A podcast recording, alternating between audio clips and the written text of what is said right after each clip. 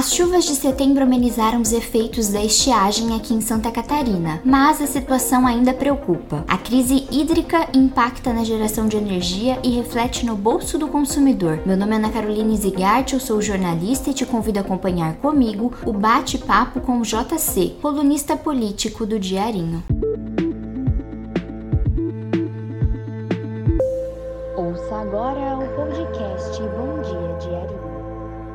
Bem-vindo, JC. Olá, Ana, tudo bem? A nossa popular Ana é, de pijama. Sempre uma alegria estar aqui, presente poder falar com os nossos ouvintes, nossos leitores e agora ouvintes também. JC, com as escassas chuvas, os reservatórios em níveis baixos e algumas regiões do país já vivendo racionamento de água, em Santa Catarina o governo do estado divulgou essa semana mais um boletim hidrometeorológico integrado. No momento, 58 cidades estão em estado de atenção, 11 em estado de alerta e 7 em estado crítico para o abastecimento. É preciso discutir mais sobre as alternativas para enfrentar a crise hídrica? Precisamos discutir cada vez mais e encontrar soluções para esse problema da estiagem, né? que afeta não só a questão, como você estava falando, da geração de energia, como no bolso do consumidor, que as contas ficam mais caras, na agricultura, numa série de setores. Então a gente espera que, e, e vivemos num país que, em abundância de água, num estado de certa forma em água, e falar agora em água no momento que a gente tem visto aqui, na, pelo menos aqui, céus carrancudos e de vez em quando chovendo. Mas tem cidades que estão enfrentando escassez, não tem de onde é, retirar o precioso líquido, no caso, por exemplo, Navegantes depende de Itajaí e muitas outras cidades também. Então, preciso cobrar e as autoridades precisam ficar mais atentas para o problema, que parece aquele, a questão da, da goteira na casa o cara se preocupa que quando chove, porque está fazendo goteira, tem que consertar a telha, tem que arrumar o telhado e depois quando vem o sol ele deixa para lá. Então essa crise hídrica está aí, ó, 58 cidades, um absurdo. Aqui na região a bacia hidrográfica do Itajaí é a maior bacia do estado. O rio Itajaí-Açu é o maior curso de água das, das cidades de Itajaí e Navegantes e garante que a água potável e a energia elétrica cheguem à casa de muita gente. Porém, são frequentes as denúncias de poluição, principalmente por empresas. Além da falta de conscientização das pessoas, também faltam políticas públicas de preservação? Muito, muito. Né? A gente também tem o nosso abastecimento do, do Itajaí Mirim, né? que nasce lá em Vidal Ramos e vem cortando, Botuverá, vem em Brusque até chegar em Itajaí. Eu já participei um, de uma excursão, por assim dizer, da, da antiga FAMAI, né, junto com o pessoal do SEMAS há alguns anos, na, no Itajaí Mirim. Nós chegamos num ponto do rio que não tinha como existir vida ali. A água era extremamente podre, entendeu? uma água escura. Então a gente circulou as margens dos rios né, assoreadas, as margens dos rios com muito lixo também.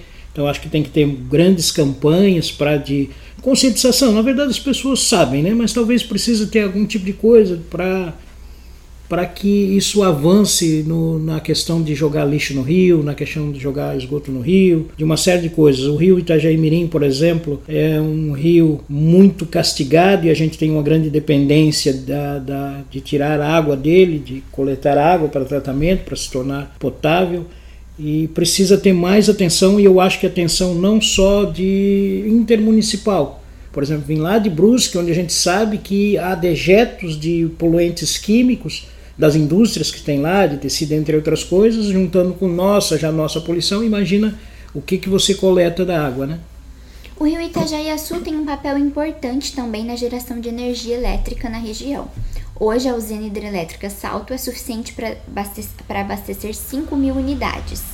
Com a falta d'água, a produção de energia também pode ficar comprometida? Há projetos alternativos para su suprir essa demanda durante a atual crise Olha? Eu, se existem projetos alternativos, é, ou eles são desconhecidos ou eles inexistem, porque ninguém escuta falar que está sendo feita alguma coisa. Se escuta quando bate a água, popularmente, desculpa o termo, a água bate na bunda. Aí todo mundo corre, agora está todo mundo discutindo, porque a gente está vivendo uma crise. Agora, se existem projetos, eles precisam ser divulgados, ou melhor, eles precisam ser realizados, porque não se vê nada acontecendo. Há várias legislações que abordam a questão hídrica no Brasil. No caso dos municípios, há um plano diretor que deve ser revisto a cada 10 anos. Em Itajaí, o último plano é de 2006 e ainda continua valendo nesse ano. Esse período de 10 anos dificulta uma administração mais atualizada e mais eficaz dos recursos hídricos no município, por exemplo? Sem sombra de dúvidas, Ana. É, impacta em muito, em todos os sentidos, não, não só na questão da água. Eu até dizia que a enchente de 2008, e para quem vivenciou 1983 e 84 como eu, como já disse que não sou tão novinho, mas também não tão velho assim, mas sentiu na pele, na carne, a enchente de 83 e 84, aparece que foram bem maiores. A de 2008 é colocada maior porque a cidade cresceu muito. Houve mais uma ocupação desordenada de espaços, de morros, de, da beirada dos rios que nos, que nos que nos cercam. Então, um período de 10 anos dificulta e muito. Né? A cidade cresceu, tem outras demandas, outras dificuldades, outros desafios, e o plano diretor precisa ser atualizado para que tenha um enfrentamento mais eficaz dessas questões todas. Os consumidores já estão sentindo os impactos da crise hídrica no bolso. A tendência é que os valores subam ainda mais nos próximos meses com a chegada do verão? Felizmente é verdade. Vai ser muito maior. A gente vê pelas luzes de Natal, né, que são, digamos, imprescindíveis. É, provavelmente vão sentir muito mais no bolso e a gente já vivendo uma, uma inflação, né, vivendo uma crise onde a gente vê pessoas é, disputando ossos em caminhões no Rio de Janeiro e aqui em Santa Catarina e Florianópolis também teve algo mais ou menos similar. Imagina o impacto numa conta de luz, que é uma das coisas que a pessoa e às vezes a água é, é a água muito mais imprescindível do que a luz, mas hoje em dia dificilmente. Imagina no verão, é, com a geladeira desligada, não tem nenhuma água, uma água para beber. Então, mas as pessoas deixam às vezes meio de lado e depois não conseguem pagar o montante, né?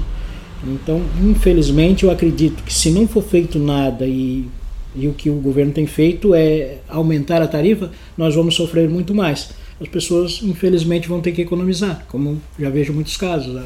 Desliga luzes, tal. Tem gente que desliga a geladeira à noite. É terrível, é triste. JC, muito obrigada por participar comigo do Bom Dia Diarinho. Sempre uma alegria estar aqui no Diarim, o jornal mais lido do sul do mundo. E não vem dizer que eu sou puxa-saco, porque isso é verdade, você sabe. Onde você andar em Itajaí, Balneário, em toda a região, você vai encontrar um diarinho em algum ponto de venda. Acompanhe notícias sobre esse e outros assuntos no site diarinho.net e nos siga também nas redes sociais. Até a próxima!